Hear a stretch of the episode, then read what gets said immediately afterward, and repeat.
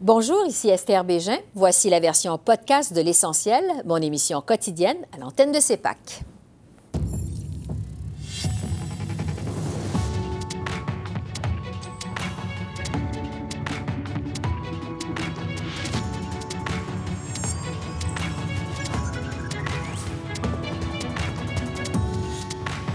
Ce soir, premier duel Trudeau-Poilièvre à la Chambre des communes. Que penser des débuts du nouveau chef conservateur? L'analyse de notre panel de journalistes. À dix jours des élections au Québec, la principale bataille est celle pour l'opposition officielle. Le sondeur Jean-Marc Léger décortique la tendance actuelle. L'inflation, l'environnement, la langue, quelles sont les priorités des Québécois dans cette élection? Catherine Lafrance nous présente son carnet de campagne.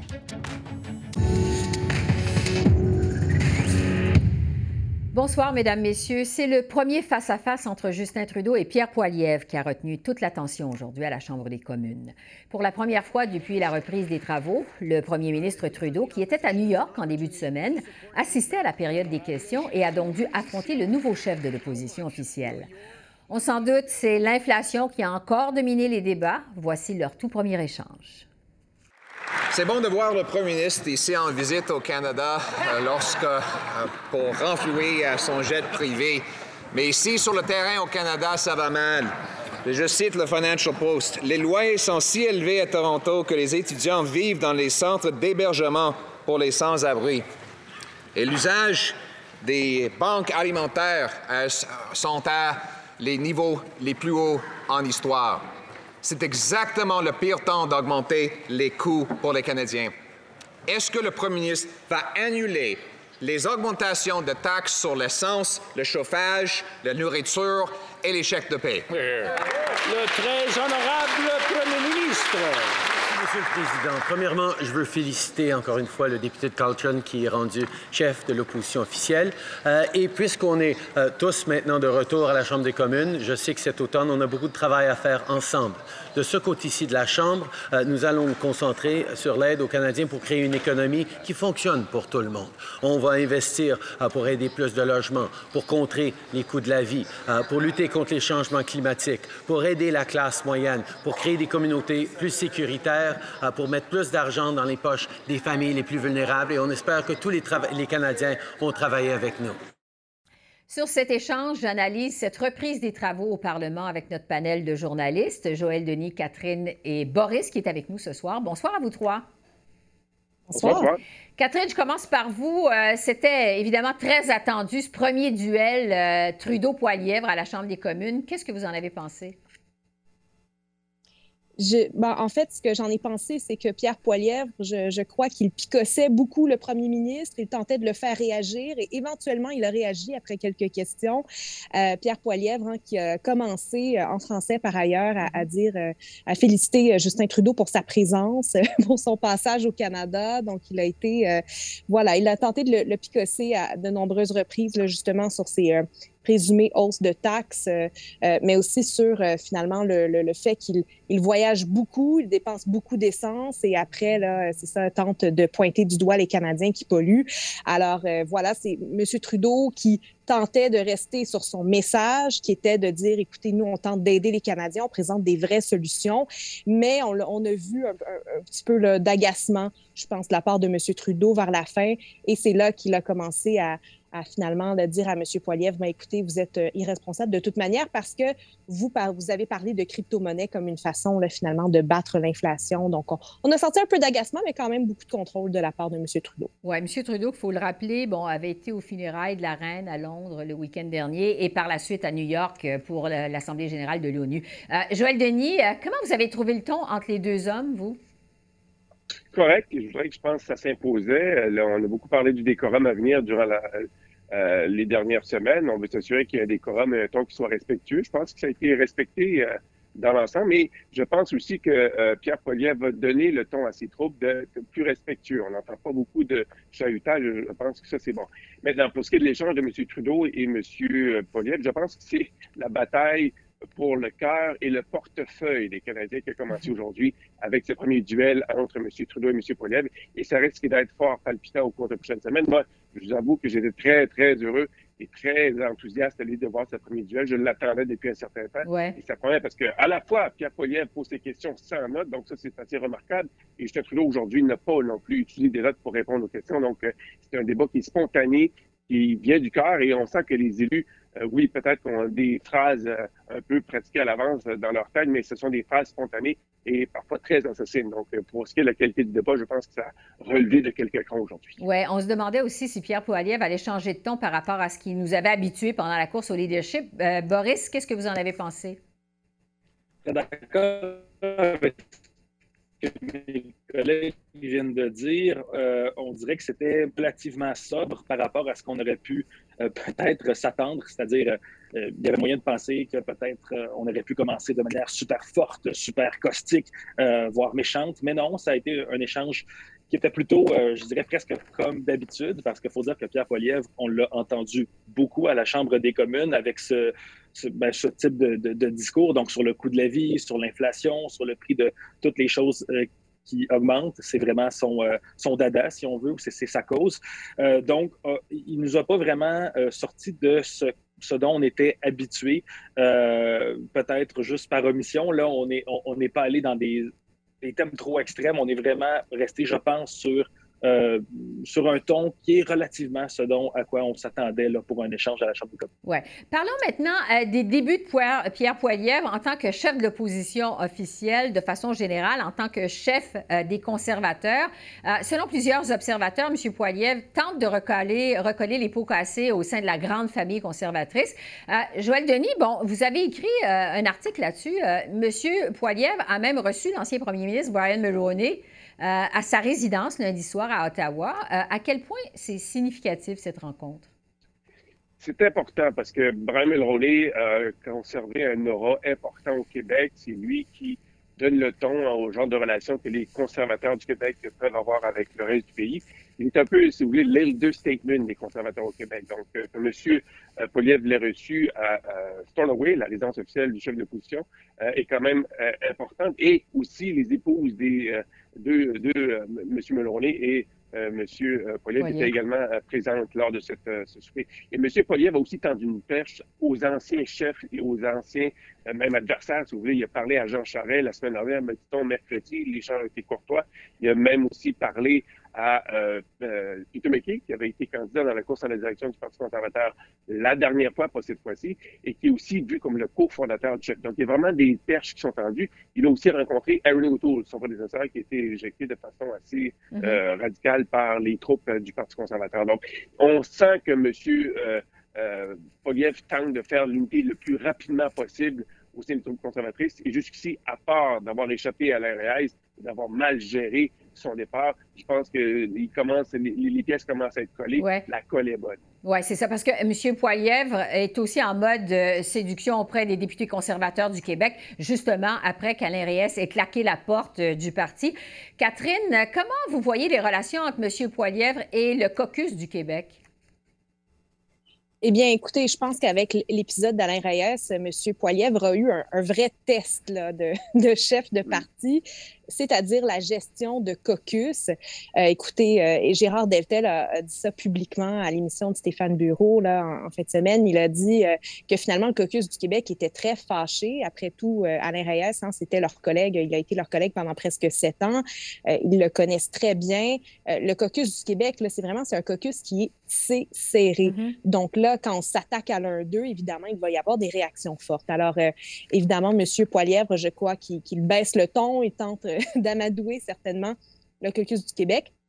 Ce qu'on a vu cette semaine, par ailleurs, là, il le fait pour euh, tous ces députés. Je, crois qu'il justement, il, il, les laisse poser des questions tour à tour. Euh, je pense qu'il tente de voir qui va faire partie de son cabinet fantôme. Donc vraiment, je pense qu'il y a une volonté de euh, justement de mettre de l'avant les députés conservateurs. On a vu Dominique Vien, par exemple, mm-hmm. qui, est une fervente euh, partisane de, Jean Charest, poser des questions. Gérard Deltel aussi, qui a été mis de l'avant. Donc vraiment, là, je pense que M. Poilièvre tente de, recoller les morceaux, certainement, et d'assurer que le caucus du Québec ait une place et M. Poiliev semble aussi en mode euh, séduction auprès des Québécois de façon générale. Bon, on sait qu'il a remporté euh, 72 des 78 euh, circonscriptions au Québec au terme de la course au leadership. Ça en a surpris plusieurs.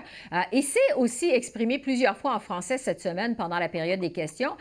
Boris, est-ce que vous pensez que Pierre Poilievre a un potentiel de faire des gains au Québec?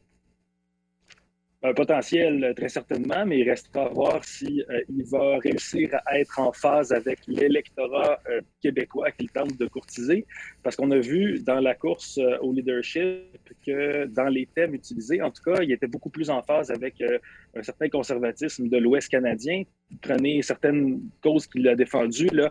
Il a parlé de son opposition aux cibles de réduction des GES pour les engrais azotés auprès des agriculteurs. Bon, ça semble peut-être loin, mais pour les agriculteurs de l'Ouest, c'est une, euh, cause qui est fédératrice. Mais quand on, regarde au Québec, euh, l'Union des producteurs agricoles était en faveur d'une telle réduction. Euh, L'Union des producteurs de grains du Québec était en faveur. le gouvernement québécois avait déjà fait des, des, des ententes avec les, les, agriculteurs sur des réductions d'engrais azotés. Donc, c'est sûr que c'était un petit peu bizarre de voir le Parti conservateur euh, porter des causes qui étaient euh, peut-être un petit peu loin finalement euh, des réalités du monde rural québécois. et puis, c'est sûr et certain que ses adversaires politiques vont essayer de le dépeindre comme un extrémiste auprès des Québécois sur ses déclarations passées, par exemple, mm-hmm. Envers le Forum économique mondial, bon, pour ne nommer que euh, que ce thème qui est assez controversé, puisqu'on s'entend que c'est largement inspiré de théories du complot qui foisonnent sur Internet, mais M. Poilievre n'en parle plus pour l'instant. Donc, euh, s'il s'il essaie de faire oublier mhm. ce, genre de déclaration, dans quelques années, peut-être que euh, ça ne lui collera pas à la peau, ça reste à voir. Il nous reste euh, moins de deux minutes. Euh, revenons sur le thème dominant de ce retour aux communes. Évidemment, c'est la lutte à l'inflation. Les libéraux ont déposé leur plan pour aider les plus démunis à faire face à la hausse du coût de la vie. Catherine, qu'est-ce que vous avez pensé de ce plan des libéraux? Est-ce que ça arrive trop tard? Ben, écoutez, ça, ça arrive euh, à point avec ce, début de, mm-hmm. rentrée parlementaire. Écoutez, euh, sûrement qu'ils auraient pu faire quelque chose beaucoup plus tôt. On sent qu'enfin, ils prennent le coût de la vie euh, au sérieux. Donc, écoutez, congé de la, TPS, je pense que c'est quelque chose qui va passer comme une lettre à la poste. Là où il y a un défi, c'est effectivement les soins dentaires parce qu'effectivement, on donne de l'argent aux gens au lieu d'avoir un plan national. Donc, on verra là, quel sera le, le soutien, le NPD, l'appui, mais au bout des lèvres pour l'instant. Oui.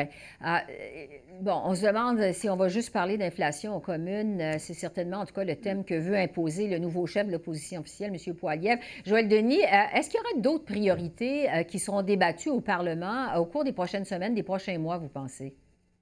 Oui, il y aura évidemment des relations entre le Canada et les États-Unis. Il y a des élections de mi-mandat qui s'en viennent en novembre. Est-ce que si euh, le, Sénat ou encore la Chambre des représentants change de couleur, qu'est-ce que ça peut vouloir dire pour le Canada?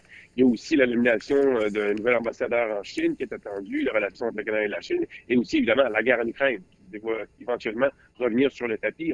oui, on va parler de l'inflation, ça préoccupe les gens, mais il y a aussi d'autres dossiers qui vont s'imposer éventuellement. Ça, ce n'est qu'une question de temps. Oui. Boris, de votre côté, qu'est-ce que vous allez surveiller, vous, dans les prochaines semaines, les prochains mois? Euh, probablement tout un menu législatif qui s'en vient. Euh, on peut penser à la réforme de la loi sur les langues officielles. Euh, on peut penser notamment au triptyque de loi du patrimoine, dont, par exemple, un gros morceau dont on n'a pas encore vu les couleurs, qui est tout le dossier de la haine en ligne. Le gouvernement Trudeau avait promis de s'attaquer à ça dans les 100 premiers jours de son mandat ça n'a pas été fait et aujourd'hui, ben, euh, ça, ça, risque d'être controversé lorsque ce sera déposé. Donc, euh, et là, j'en passe. Il y a une réforme aussi de l'assurance euh, emploi dont on parle c'est ainsi Les groupes réclament, réclament ce genre de réforme. Donc, oui, beaucoup de beaucoup de projets de loi qui, qui ben, les libéraux ont d'ailleurs donné le ton là, avec ces, ces, deux projets de loi mm-hmm. qui, qui, visent des, des, nouvelles aides pour pour régler les, la hausse du coût de la vie. Donc euh, je m'attends à un assez gros menu euh, législatif, quand même assez important, ce qui va nous faire d'autres sujets d'analyse au cours des prochaines semaines, des prochains mois. Merci à vous trois. Merci et bonne soirée. Ça a été un plaisir de vous retrouver et je vous dis à bientôt. Merci. Au revoir. Vraiment. Au revoir. Merci. On s'apprête à entrer dans le dernier droit de la campagne électorale au Québec alors que les chefs des différentes formations politiques vont s'affronter dans un dernier débat ce soir, débat qui vous sera présenté d'ailleurs à CEPAC tout de suite après notre émission. Les Québécois se rendront aux urnes le 3 octobre pour élire leur prochain gouvernement. Tous les sondages indiquent que les troupes caquistes de François Legault seront aisément reportées au pouvoir pour un deuxième mandat. Voici d'abord les chefs sur la route de la campagne on prend rien pour acquis parce que s'il y a une chose que j'ai appris en politique, c'est que la confiance, ça se mérite à chaque jour. Et donc, on va travailler fort. Si vous pensez que le Parti libéral ne va pas être sur les rangs le 3 octobre prochain, puis ne va pas se surprendre, c'est mal nous connaître. C'est ça que je voulais dire. C'est ça le message quand je disais regardez-nous aller. Avec Québec solidaire, les factures des Québécois, des Québécoises vont baisser. Notre équipe s'engage à donner un congé de TVQ à tout le monde au Québec sur des milliers de produits essentiels. Vous savez tous que le système de santé au Québec ne fonctionne pas. Il est inefficace. Et le gouvernement, qu'est-ce qu'il nous propose? Il nous propose son slogan, continuons. Bien, pour nous, on ne veut plus continuer. Ça fait 40 ans qu'on tourne en rond dans ce système-là. On veut un changement. Je ne me sens pas à l'aise de verser plus de 2 milliards de nos impôts en cadeau aux multinationales pétrolières, comme je n'accepte pas et que je réclame de manière légitime que les 6 milliards manquants en santé nous soient donnés. Et pour discuter des enjeux de cette élection au Québec, je retrouve maintenant le sondeur Jean-Marc Léger. Bonsoir, Jean-Marc. Oui, bonsoir, Esther. C'est dans exactement euh, dix jours que les Québécois vont se rendre voter. Je vous demanderai d'abord, est-ce qu'il y a une question de l'urne qui se dégage jusqu'à maintenant? Il faut dire que le vote est beaucoup plus long qu'avant. Il y aura le vote par anticipation, puis plusieurs Québécois vont voter par anticipation jusqu'au 3 octobre, qui est la journée de l'élection. Euh, dans cette élection-ci, jusqu'à maintenant, il n'y a pas d'enjeux qui se sont imposés. Il n'y a aucun enjeu qui se sont imposés dans la campagne. Et chaque parti va pousser, notamment au débat ce soir, pour imposer euh, l'enjeu la CAQ et le Parti libéral sur l'économie, lequel des deux est le plus crédible, mm-hmm. Québec solidaire sur l'environnement, euh, le Parti québécois sur l'indépendance et le Parti conservateur, ben, c'est l'insatisfaction à l'égard de François Legault. Personne n'a encore imposé son enjeu à quelques jours du, du, scrutin final. Oui. Euh, sur les intentions de vote, tous les sondages démontrent que la CAQ de François Legault va être réélue, mais vraiment haut la main. quelle est la position des partis au moment où on se parle? Oui, c'est l'ampleur de la victoire qui est moins claire parce que mhm. François Legault, avec 38% des intentions de vote à ce moment-ci, c'est à peu près le même score qu'il avait eu en 2018. Si on se rappelle, il avait eu 37% des voix. La différence, c'est que vous avez quatre autres partis politiques qui suivent loin derrière. Regardez, à 16 trois partis, le Parti libéral, Québec solidaire, Parti conservateur du Québec et le Parti québécois à 13 vous voyez, la division du vote euh, démontre, euh, cette avance-là de 22 points de la CAQ, hmm. ce qui fait qu'il est en avance dans 16 des 17 régions du Québec, excepté Montréal, Esther. Et chez les francophones? Oui, chez les francophones, parce que c'est important, 80, pour, 80 des comtés sont déterminés par, euh, par les francophones.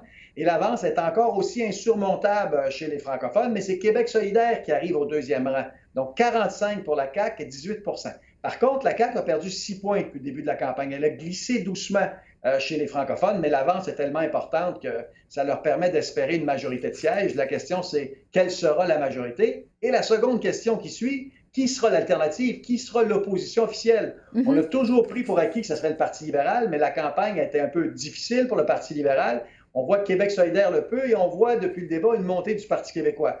L'alternative, c'est pas encore clair. Le deuxième débat va officialiser ça, à mon avis. Bon. Euh, la grande inconnue dans cette campagne aussi, Jean-Marc, c'est euh, la performance du Parti conservateur du Québec, d'Éric Duhem. Euh, à quoi vous vous attendez de ce côté-là? Ben, il est parti à 5% en début d'année. Il est à 16 dans les sondages. Depuis plusieurs sondages, il a quand même atteint un plafond à 16% Et comme sondeur, j'ai peur de le surestimer parce que ce vote-là est un vote anti-logo, anti-gouvernement, anti-système et souvent ces gens-là ne vont pas voter. J'y vais face à la même chose avec Maxime Bernier au fédéral, où on avait peur de surestimer, mais au final, on l'a surestimé d'un point euh, dans le sondage. ce, vote-là n'est pas un vote consolidé. Ce sont des gens souvent qui ne votent jamais aux élections.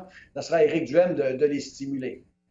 C'est donc le dernier débat des chefs ce soir. François Legault euh, n'a pas eu une bonne performance lors du face-à-face de TVA la semaine dernière. Même les caquistes le reconnaissent, euh, curieusement, même s'il est largement en avance dans les sondages. M. Legault ne semble pas être heureux dans cette campagne électorale. Alors, quel est euh, son plus grand défi à François Legault au débat de ce soir? Et pour le reste de la campagne également? Je vous demanderai aussi la même chose pour les autres chefs de parti dans la course. Oui, c'est sûr qu'au premier débat, c'est pas parce qu'il a fait une performance négative, mm-hmm. mais il a perdu le débat sur le débat. Parce qu'on a parlé plus de, son, de, sa perception, de sa moue, là, qui avait l'air négatif et tout ça. On dirait que cet homme-là n'a pas le goût de faire une campagne électorale, comme s'il prend pour acquis la victoire caquiste étant donné que les sondages l'annoncent, euh, euh, s'ils se demandent, dans le fond, pourquoi faire une élection, c'est déjà réglé. D'ailleurs, on pourrait faire un sondage, Esther, pour besoin d'élection. non, mais sérieusement, ça, bouge euh, durant une campagne électorale. Mm-hmm. Et là, ce soir, pour lui, c'est cette attitude-là qu'il doit démontrer qu'il veut vraiment être premier ministre. L'erreur de François Legault depuis le début, c'est pourquoi un deuxième mandat? Le premier mandat était clair, c'était se débarrasser du Parti libéral. Mais cette fois-ci, c'est quoi? Continuons? Est-ce que c'est suffisant de dire qu'on continue? À mon avis, non. Ce soir, il doit démontrer pourquoi il mérite un deuxième mandat auprès des Québécois. Et chacun des partis politiques a son enjeu. Mm-hmm. À Québec solidaire, c'est de se normaliser, se, se déradicaliser. Et ça, ça a été l'enjeu du premier débat. Et le Parti conservateur et Québec solidaire, deux partis extrêmes, ont réussi à se normaliser dans le premier débat. Il doit continuer à, marquer des points, euh, euh, surtout à l'extérieur de Montréal. Le Parti québécois, ça a été la surprise du premier débat. Paul Saint-Pierre Plamondon, qui était absolument inconnu, a ressorti. Euh, dans le débat avec un discours qui était plutôt clair et qui cherche à aller chercher les souverainistes à la CAQ. Il a marqué des points, il a grimpé euh, de quatre points depuis le début de la campagne. Et, euh, ce qui fait que c'est, il reste Dominique Anglade, qui a été perçue comme celle qui a perdu le débat. Elle, met beaucoup d'énergie dans la campagne, mais là, sur ses épaules, les années de Jean Charest, elle a aussi sur ses épaules les restrictions budgétaires de Philippe Couillard, et c'est très difficile à l'extérieur de Montréal. Elle ne fait, ne fait que sauver ses meubles ce soir. Fait que chacun va essayer d'imposer son agenda, à 5, Esther, c'est pas facile. Non, effectivement, hein, c'est rare qu'on voit ça aussi, une course à 5 comme ça au Québec. Euh, en terminant, euh, Jean-Marc, c'est une campagne électorale euh, qui semble pas avoir soulevé beaucoup les passions, du moins jusqu'à maintenant. On sait que le taux de participation avait été historiquement bas à la dernière élection en 2018 au Québec. Seulement 66% des Québécois s'étaient rendus aux urnes. Est-ce qu'il y a un danger que les électeurs québécois boudent les urnes? Le 3 octobre, ben, décident de ne pas se rendre voter? C'était la stratégie CAQIS. Moins qu'on parle d'élection, plus ils ont des chances de se faire élire de façon mhm. majoritaire. Il y a une élection qui est partie en plein été où les gens étaient ailleurs. Elle commence depuis, depuis le débat. Il faut faire attention. Hein? Une élection, ça commence dans les chiffres, les programmes électoraux. Euh, juste la première journée de la campagne, il y a eu 15 milliards de dollars de promesses électorales. Et ça se termine dans l'émotion. Et c'est là où on rentre dans la partie émotive. Vous savez, ces chefs-là sont élus depuis deux ans et ça fait deux ans qu'ils visualisent le débat, qui est le moment charnière, le moment où ils se présentent nus devant les caméras, devant les électeurs. Et ils sont nerveux ce soir. C'est ce soir qui va se décider la carrière politique de plusieurs notamment du premier ministre, bien sûr, s'il gagne, mais pour chacun des chefs de parti, il doit faire mieux que les attentes. Il y avait peu d'attentes au premier débat. Là, les attentes sont plus élevées, notamment pour la jeune génération. Vous savez, Gabriel Nadeau-Dubois et Paul Saint-Pierre Plamondon l'ont eu facile au premier débat. Là. Les gens ne s'attendaient pas du tout à ce qu'ils performent. Là, maintenant, on s'attend à ce qu'ils élèvent leur, euh, leur, jeu et, on verra euh, quels sont les arguments, quels sont, quelle est la phrase assassine, quel est l'enjeu qui va s'imposer dans, dans ce débat-là. Ne jamais prendre pour acquis l'électeur québécois, même si on est 20 points d'avance, Esther. Hmm. Jean-Marc Léger, sondeur, merci beaucoup de vos lumières alors qu'on entre dans le dernier doigt de cette campagne électorale au Québec. Merci beaucoup. Au plaisir. Au revoir. Au revoir, Esther. Et justement, pour tenter de mieux saisir le pouls des électeurs, je rejoins Catherine Lafrance qui a sillonné les routes du Québec pendant cette campagne électorale. Bonsoir, Catherine. Bonsoir, Esther. Vous vous êtes rendu à la rencontre des électeurs. Euh, je vous demanderai d'abord quel est l'état d'esprit des Québécois face à cette élection? Bien, c'est vraiment une très bonne question. C'est très intéressant parce que ce qu'il faut savoir, il faut se rappeler de ça, c'est que c'est la première élection au Québec depuis la pandémie. Hein. C'est un facteur dont il faut tenir compte parce que la pandémie, elle a exacerbé des espèces de tensions sociales.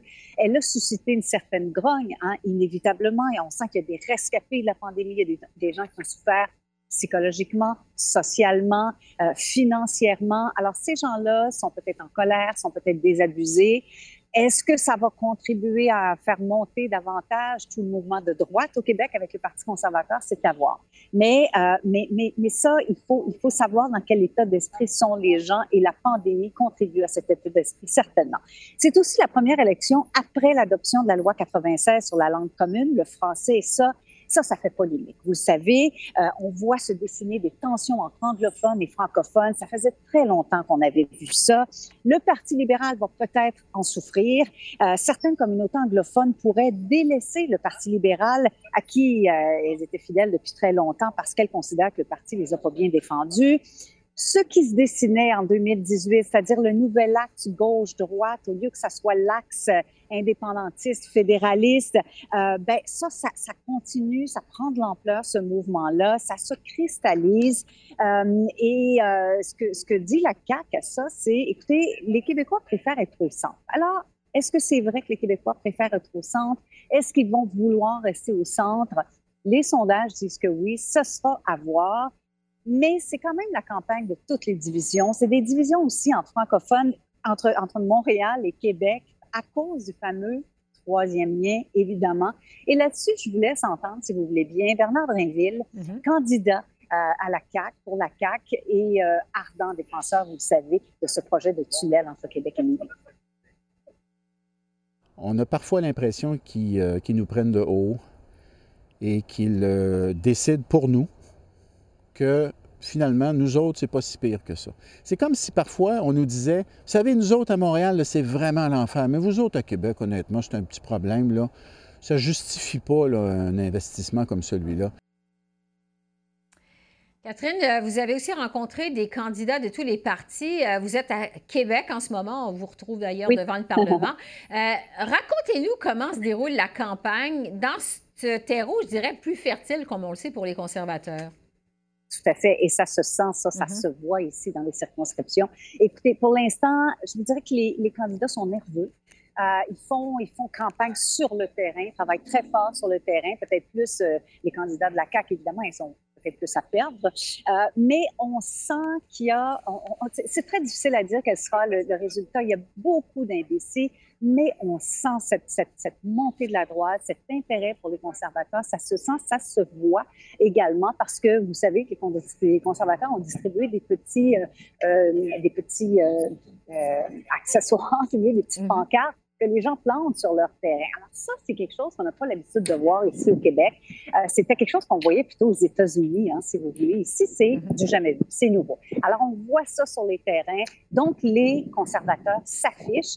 Je vous laisse entendre, si vous voulez bien, le candidat euh, conservateur dans l'appellerie dans, dans la région. On utilise entre autres des pancartes de terrain. Je, vous donne une référence.